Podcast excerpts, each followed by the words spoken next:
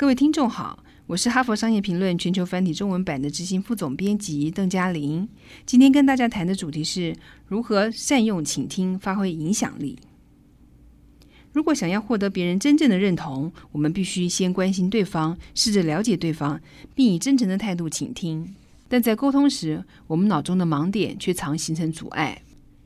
当我们彼此对话时，我们所听到的往往会被自己的需求、偏见、经验和目的所扭曲。即使我们的出发点并无恶意，我们常常耳朵听着别人说，却从未真正了解他们的意思。我们听到的是我们对这件事情的解读，而不是对方想表达的意思。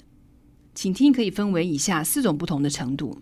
不过，请注意，在沟通时，除了第四种之外，前三种都无法达成有效的沟通。也无法构成真正的影响力。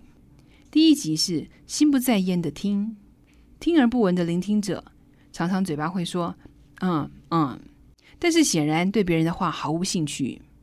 这些人看起来心不在焉，有时候他们甚至一面听，一面继续看着电子邮件或者在手机上发讯息。第一集的听可能会为发言者带来困扰，甚至激怒发言者。第二节是准备反击的听。这类聆听代表你在听别人发言的时候，随时处于备战的状况，准备反击。当别人说话时，你正在摩拳擦掌，准备你的反对意见。这样的对话通常只是快速回应，并没有经过深思，所以这些对话往往会令人耗费精神。久而久之，人们会避免这样的对话，因为他们都已经精疲力竭。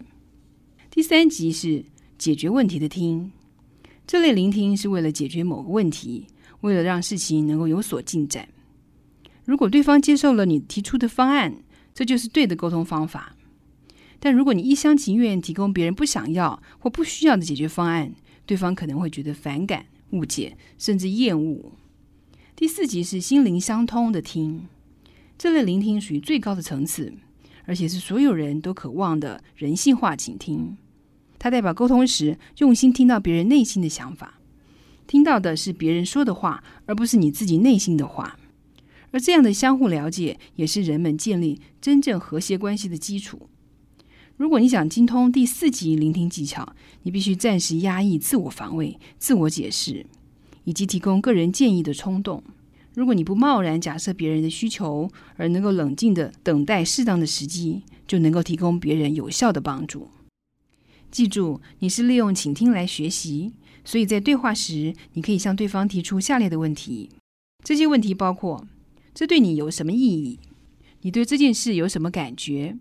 你对这件事有什么想法？你承担了什么？你对这件事有什么看法？当你听到时，你的第一个反应是什么？这件事最好的部分是什么？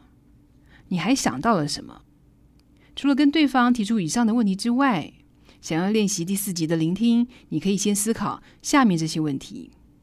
这些问题包括：第一，在你的人生中，你觉得谁是第四级倾听的最佳示范？第二，哪些时候你发现自己最难做到第四级倾听？第三，对哪些人你特别需要提升倾听的等级？要做到第四级倾听不是那么容易的事，但只要做得到，就能让你真正拥有洞察力跟影响力。以上再次《哈佛商业评论》全球繁体中文版，主题为如何善用倾听，发挥影响力。